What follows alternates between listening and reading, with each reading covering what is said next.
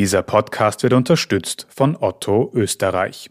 Ich bin Tobias Holub. Das ist Thema des Tages, der Nachrichtenpodcast vom Standard.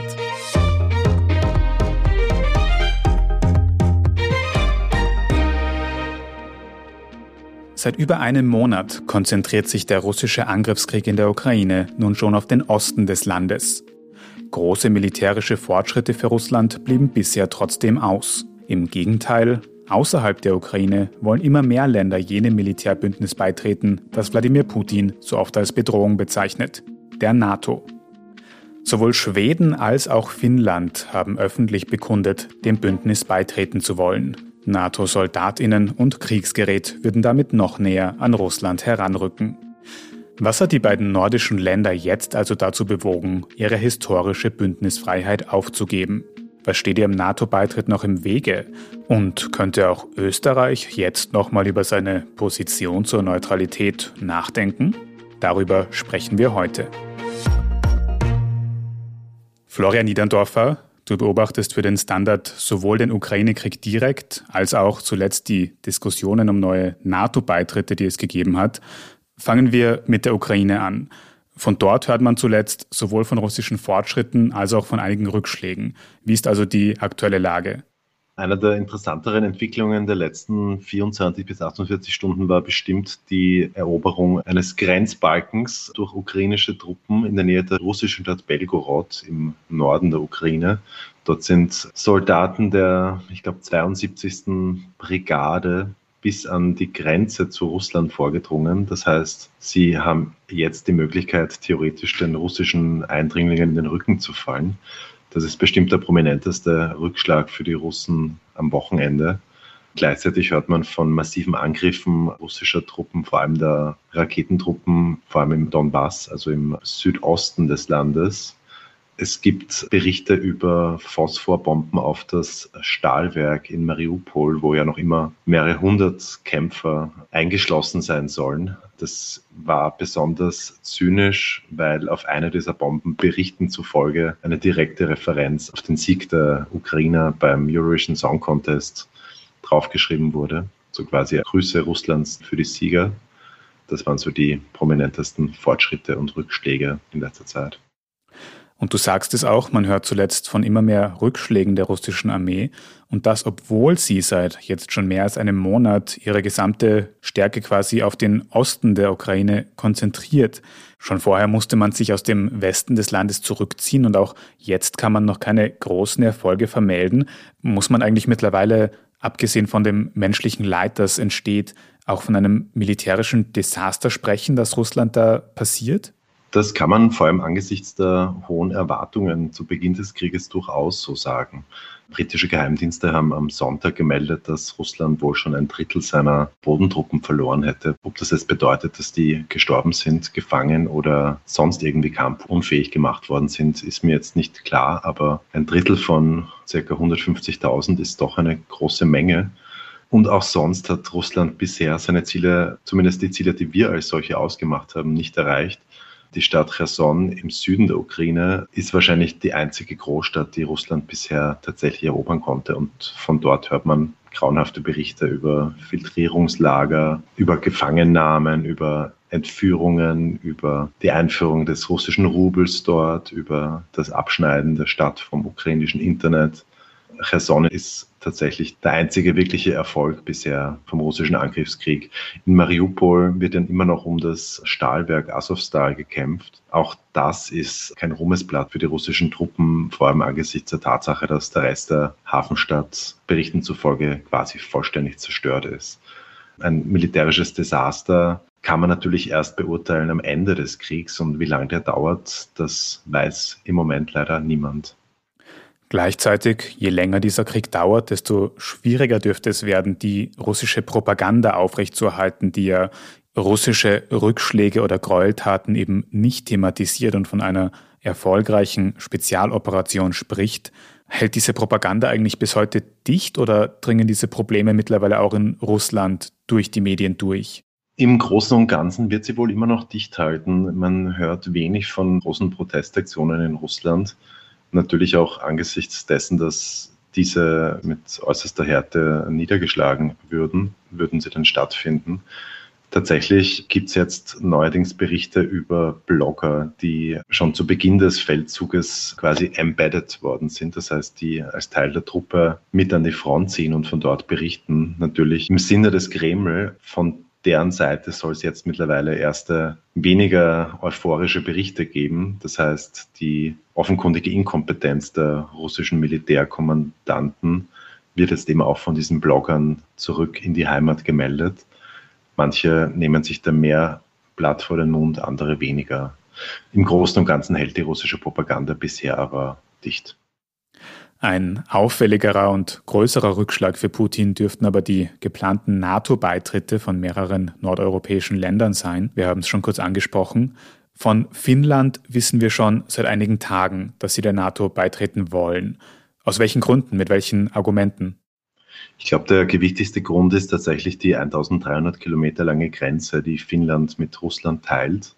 Die beiden Länder teilen auch eine sehr bewegte Geschichte. Vor allem Mitte des 20. Jahrhunderts, 1939 und 1944, haben die beiden Länder gegeneinander gekämpft. Erbitterter Widerstand der Finnen und Finninnen hat am Ende nicht ausgereicht, um nicht große Teile des Staatsgebiets an die Sowjetunion abtreten zu müssen. Trotzdem ist Russland für Finnland jetzt über Jahrzehnte ein zwar irgendwie bedrohlicher, aber doch berechenbarer Nachbar gewesen. Das hat sich jetzt spätestens am 23. Februar, also am Tag des russischen Einfalls in die Ukraine, geändert. Finnland, das zwar eine recht hochgerüstete und sehr große Armee unterhält, fühlt sich mittlerweile außerhalb der NATO nicht mehr sicher vor dem Nachbarn Russland gerade diese traditionelle Bündnisfreiheit, die den Finnen und Finninnen nach dem Zweiten Weltkrieg von Moskau aufoktroyiert worden ist, sieht man jetzt in Helsinki als Verwundbarkeit und Deshalb hat sich die finnische Regierung und der Staatspräsident in einem wirklich beispiellos schnellen Prozedere für einen NATO-Beitritt entschieden. Und man geht davon aus, dass das in den kommenden Tagen auch über die Bühne gehen wird. Also zumindest das Beitrittsansuchen dürfte da schnell erledigt sein. Wie es dann mit dem Beitritt selbst weitergeht, können wir später noch besprechen. Aber ähnliches hört man ja mittlerweile auch aus Schweden. Schweden hat im Gegensatz zu Finnland keine Landgrenze zu Russland. Auch die gemeinsame Geschichte zwischen Russland und Schweden ist vielleicht ein bisschen weniger bewegt, könnte man sagen.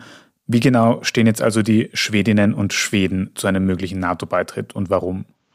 Schweden hat nicht diese lange Landgrenze, aber Schweden hat die Insel Gotland in der Ostsee, eine strategisch höchst wichtige Insel, die dazu dient, den gesamten Schiffsverkehr in dieser sehr dicht befahrenen Meeresbucht zu kontrollieren. Und Russland hat öfter schon in militärischen Planspielen die Einnahme von Gotland durchgeführt, allerdings nur in der Theorie bisher. Und es gibt immer wieder Drohungen, auch diese Insel anzugreifen. Kampfjets fliegen über schwedisches Staatsgebiet russische Kriegsschiffe kreuzen in gefährlicher Nähe zu schwedischen Schiffen oder zur schwedischen Küste. Auch Schweden fühlt sich also von Russland mehr und mehr bedroht. Dort gab es allerdings im Gegensatz zu Finnland etwas mehr Widerstand oder mehr Dissens in der Bevölkerung und auch in der politischen Szenerie. Anders als in Finnland muss in Schweden das Parlament über einen NATO-Beitritt abstimmen. In Finnland kann das der Staatspräsident und die zuständigen Ministerinnen und Minister machen. Schweden wird von einer sozialdemokratisch geführten Minderheitsregierung regiert, von Magdalena Andersson. Dort hat man sich länger Zeit gelassen und schwerer getan mit der Entscheidung. Aber am Sonntag kam auch aus Stockholm das Ja zu einem NATO-Beitritt, zumindest mal von der Regierungspartei. Und dadurch, dass sich auch die anderen Parteien im Reichstag in Stockholm für einen NATO-Beitritt aussprechen, ist es auch dort nur mehr eine Formsache, bis Schweden offiziell den Beitrittsantrag zur NATO stellen wird. Wenn diese Beitrittsanträge von Finnland und Schweden dann mal gestellt sind, kann es aber noch immer Stolpersteine bei der tatsächlichen Aufnahme in die NATO geben welche das sind und ob vielleicht auch in Österreich die Zustimmung zu einem möglichen NATO-Beitritt dadurch steigen könnte, das besprechen wir nach einer kurzen Pause. Bleiben Sie dran. 30 Jahre Otto und du. Danke für all die vielen bunten Momente, neuen Abenteuer und witzigen Überraschungen. Ihr macht Otto zu dem, was wir sind. Otto und du. Jetzt auf ottoversand.at. Finde ich gut. Sowohl mit Schweden als auch Finnland wollen zwei Länder der NATO beitreten, die historisch auf ihre Bündnisfreiheit gepocht haben. Und auch in Österreich ist man einem NATO-Beitritt ja in der Vergangenheit sehr negativ gegenübergestanden. Gerald John, du hast die österreichische Innenpolitik im Blick und würdest du sagen, dass dieser Stimmungswechsel in Finnland und Schweden bezüglich NATO-Beitritts auch für Österreich eine Art Vorbild oder Vorzeichen sein könnte? Naja, also in Zeiten wie diesen habe ich gelernt, dass es gefährlich ist, irgendetwas auszuschließen. Denn wer hätte zum Beispiel gedacht, dass wir zwei Jahre lang in einer Pandemie stecken oder dass Russland einen derartigen Angriff auf die Ukraine startet, der derartig brutal abläuft. Aber in dieser Frage schaut wirklich nicht viel danach aus, dass es da eine Überraschung geben könnte.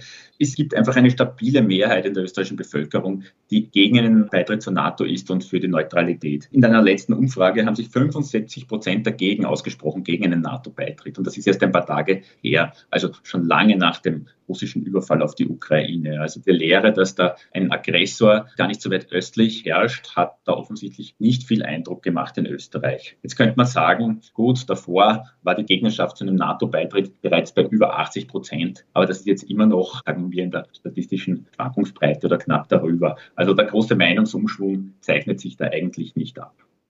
Also noch immer eine große Mehrheit gegen einen NATO-Beitritt in der österreichischen Bevölkerung. Welche Standpunkte gibt es denn diesbezüglich bei den politischen Parteien in Österreich aktuell? Naja, da spiegelt sich das wieder. Also ich habe heute bei allen Parteien angefragt und es hat sich da eigentlich nichts geändert. Ja. Es sind alle gegen einen NATO-Beitritt gibt es unterschiedliche Argumente, also angefangen vom Bundeskanzler bis zu den Oppositionen. Die unterschiedlichen Argumente sind, ja, wird betont, Österreich könne als neutraler Staat Vermittlertätigkeiten ausüben und gerade vielleicht irgendwann einmal in diesem Russland-Ukraine-Konflikt vermitteln. Das braucht es eben auch. Dann glaubt offensichtlich niemand, dass wir wirklich auch ein Opfer so einer Aggression werden könnten wegen unserer geopolitischen Lage. Wir sind nun einmal von NATO-Staaten umringt, das muss man sagen. Es scheint wirklich unwahrscheinlich, dass jetzt Russland durch Ungarn durchmarschiert oder durch durch die Slowakei durchmarschiert und Österreich angreift. Das ist jetzt schon ein Unterschied zu Finnland, die eine Grenze mit Russland haben. Und es gibt auch das Argument, das hat der Bundeskanzler mal gebracht, naja, es gäbe ja eh eine Beistandspflicht in der EU. Das stimmt auf dem Papier auch, allerdings gibt es Zweifel, ob die im Ernstfall dann wirklich auch so greifen kann. Es gibt zum Beispiel Zweifel daran, dass die EU dann wirklich fähig wäre, ihre Kräfte zu bündeln und so schlagkräftig wäre wie die NATO. Gerald, auch wenn es nicht konkret ansteht, Könntest du uns kurz erklären, was ein NATO-Beitritt für Österreich überhaupt bedeuten würde? Also was würde sich da konkret ändern für uns? Naja, das, was sich die Befürworter erhoffen, ist die sogenannte Beistandspflicht. Ja, dass, wenn Österreich angegriffen werden müsste, müssten dann die anderen Staaten helfen. Wie gesagt, gibt es in der EU auch, aber bei der NATO ist eben die USA an Bord. Das ist schon ein ganz anderes Potenzial. Und da gibt es eingespielte Kommandostrukturen, die zusammenpassen. Das ist ein eingespieltes Instrumentarium und da könnte man sich vermutlich schon recht verlassen. Der Preis dafür, und das ist auch eine Auswirkung, ist natürlich, dass wir viel mehr für Verteidigungspolitik ausgeben müssen, als wir das bisher getan haben. Also wir geben bisher ungefähr 0,7 Prozent des Bruttoinlandsproduktes für Verteidigungspolitik aus. Das müssten wir in etwa verdreifachen auf 2 Prozent. Das ist die Benchmark. Also das wird Geld kosten. Und die anderen Auswirkungen, das sind halt Spekulationen, je nachdem, ob man dafür oder dagegen ist. Also wenn man dafür ist, könnte man meinen, man hat auch in der NATO mehr Möglichkeiten, dann mitzusprechen bei geopolitischen Entscheidungen. Befürworter führen da etwa zum Beispiel die Balkankriege ins Treffen. Da hatte Österreich ja ein großes Interesse daran, was da ziemlich nah an den eigenen Grenzen vorgeht. Und damals hat die NATO interveniert und in der NATO hätte man da mitreden können. Das ist ein Argument. Die Gegner sagen halt eher, naja, man kann da schon noch in Konflikte hineingezogen werden. Also die Historie zeige, dass Bündnisse nicht unbedingt mehr Sicherheit brächten, sondern eher Gefahr hätten, dass man da irgendwo involviert wird in Kriege, die man gar nicht will. Man könnte auch irgendwie annehmen, dass man, sagen wir so, zum verlängerten Arm der US-Außenpolitik werden kann. Also die USA dominiert in der NATO schon allein wegen ihrer Finanzkraft und ihrer Militärkraft. Und die Frage ist, ob Österreich sich dann bei irgendwelchen dubiosen Missionen so ohne weiteres irgendwie entschlagen könnte. Und wie man aus der Vergangenheit weiß, sind auch US-Präsidenten nicht immer die zuverlässigsten Gesellen. Darüber müssen wir uns konkret noch keine Sorgen machen in Österreich, denn eine Zustimmung zu einem NATO-Beitritt ist in der Bevölkerung und in den politischen Parteien sehr niedrig. Vielen Dank für diesen Blick nach Österreich, Gerald John. Bitte. Und jetzt schauen wir nochmal auf die konkret geplanten NATO-Beitritte von Finnland und Schweden. Die haben einen Beitrittswunsch ausgesprochen, aber das heißt ja noch lange nicht, dass sie aufgenommen werden. Konkret auch deswegen, weil alle NATO-Mitglieder dem zustimmen müssen. Und da stellt sich zuletzt ein Mitglied auffällig quer, nämlich die Türkei. Flo nochmal, warum? Die Türkei ist ein sehr wichtiges NATO-Mitglied, faktisch die zweitgrößte NATO-Armee nach den USA und auch strategisch von höchster Wichtigkeit für das westliche Militärbündnis. Der Staatspräsident Recep Tayyip Erdogan hat vor ein paar Tagen schon gemeint, Finnland und Schweden sollten eigentlich nicht in die NATO aufgenommen werden, weil die beiden Länder Aktivistinnen und Aktivisten der verbotenen kurdischen Arbeiterpartei PKK Unterschlupf gewährten. Und man fordere erstmals Sicherheitsgarantien von der NATO. Tatsächlich geht es aber, glaube ich, weniger um Finnland und Schweden selber und auch nicht wirklich um die PKK. Eigentlich ist es eine Art Kraftprobe gegenüber den USA, von denen man sich dann wahrscheinlich mehr Handlungsfreiheit erwartet. Und gleichzeitig will sich Ankara jetzt nicht seine theoretische Mittlerposition zwischen Kiew und Moskau völlig verbauen. Die Großstadt Istanbul in der Türkei war ja Schauplatz der letztlich gescheiterten Verhandlungen zwischen der Ukraine und Russland zu Beginn des Krieges. Und als Schwarzmeer-Anrainerstaat hat die Türkei natürlich auch strategisches Interesse an einer möglichst baldigen Beilegung der Kämpfe in seiner Nachbarschaft. Also wirklich blockieren wird die Türkei den Beitritt der beiden nordischen Länder wohl nicht, aber es kann eben sein, dass da noch ein bisschen zu diskutieren sein wird. Die Türkei steht da also ein bisschen zwischen den Stühlen. Es wird spannend, wie sehr Erdogan diese Verhandlungsposition noch ausnutzen wird. Aber wir haben auch schon angesprochen, dass ein NATO-Beitritt von heute auf morgen ja auch gar nicht funktioniert. Wie würde es denn jetzt im besten Fall für Finnland und Schweden konkret weitergehen? Wann könnten sie wirklich NATO-Mitglieder sein?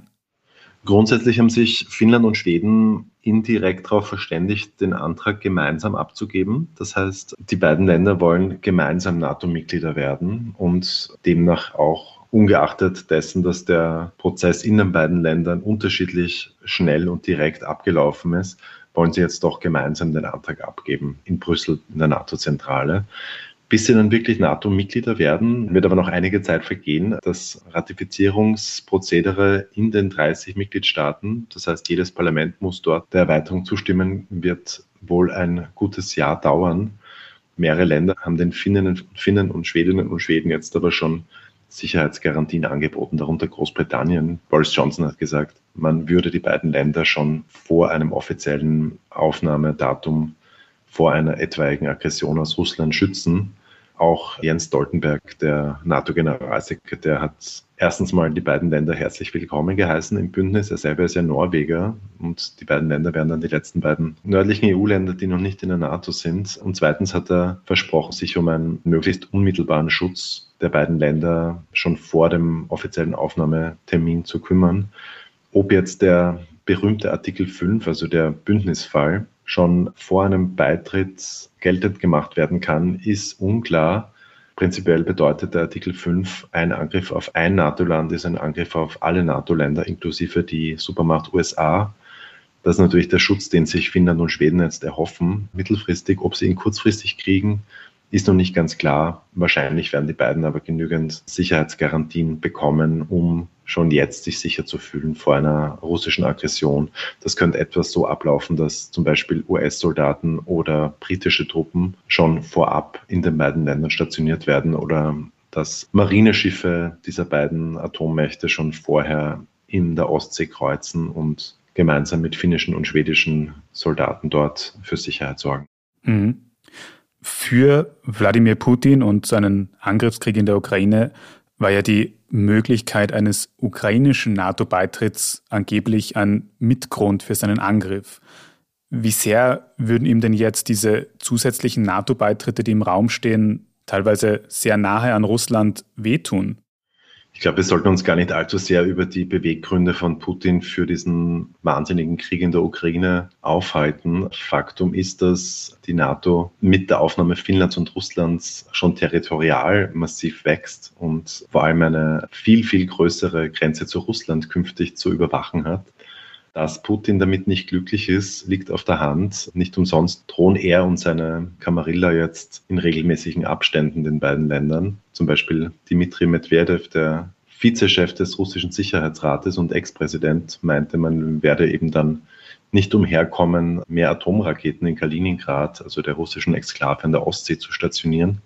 Und überhaupt werde man technisch, militärisch und symmetrisch antworten auf den NATO-Beitritt, den man als, ich zitiere, Fehler betrachtet. Also wehtun wird Russland oder dem Kreml vielmehr bestimmt, dass jetzt eine militärische Konfrontation mit Finnland und Schweden droht, vor allem vor einem NATO-Beitritt, halten die meisten Fachleute aber dann doch für übertrieben. Auf der einen Seite also eine gewisse Anheizung des Konflikts, auf der anderen Seite auch mehr Sicherheit für Finnland, Schweden und die NATO als Ganzes. Vielen Dank für diese Einschätzungen, Florian Niederndorfer. Bitteschön. Und auch die Wirtschaft leidet ja unter diesem Krieg in der Ukraine und wie schnell oder langsam die Wirtschaft in Österreich dieses Jahr wachsen soll, das besprechen wir gleich in unserem Meldungsüberblick. Wenn Ihnen diese Folge von Thema des Tages gefallen hat, dann folgen Sie uns inzwischen doch auf Ihrer liebsten Podcast-Plattform. Und am besten können Sie auch gleich eine gute Bewertung dort lassen. Jetzt aber dranbleiben, wir sind gleich zurück.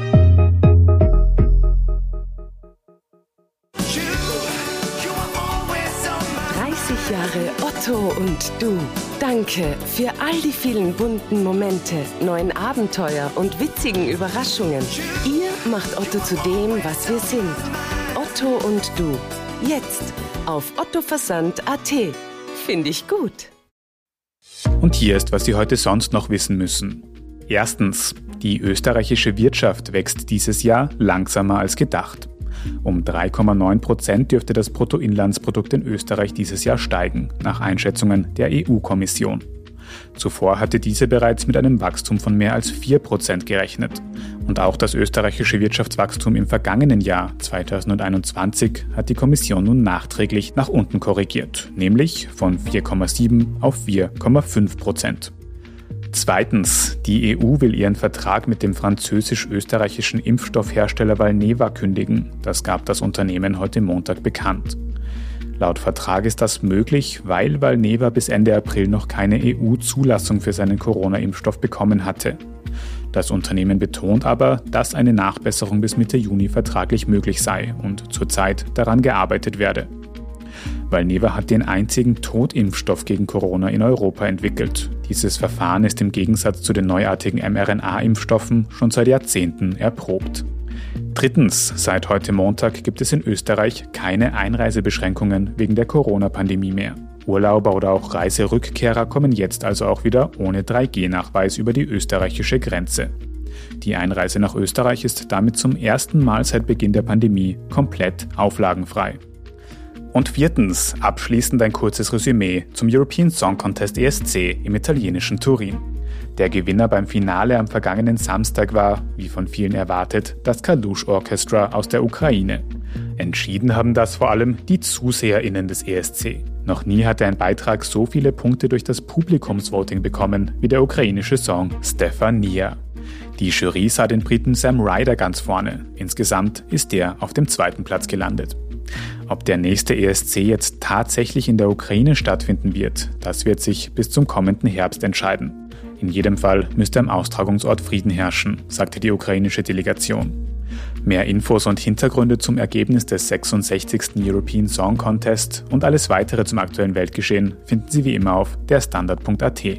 Wenn Sie Fragen oder Feedback für uns haben, dann erreichen Sie uns gerne unter podcast.derstandard.at. Und wenn Sie unsere journalistische Arbeit unterstützen möchten, dann können Sie das zum Beispiel mit einem Standard-Abo tun. Oder wenn Sie über Apple Podcasts hören, dann auch mit einem Premium-Abo auf der Plattform. Vielen Dank für jede Unterstützung. Ich bin Tobias Holub, Baba und bis zum nächsten Mal.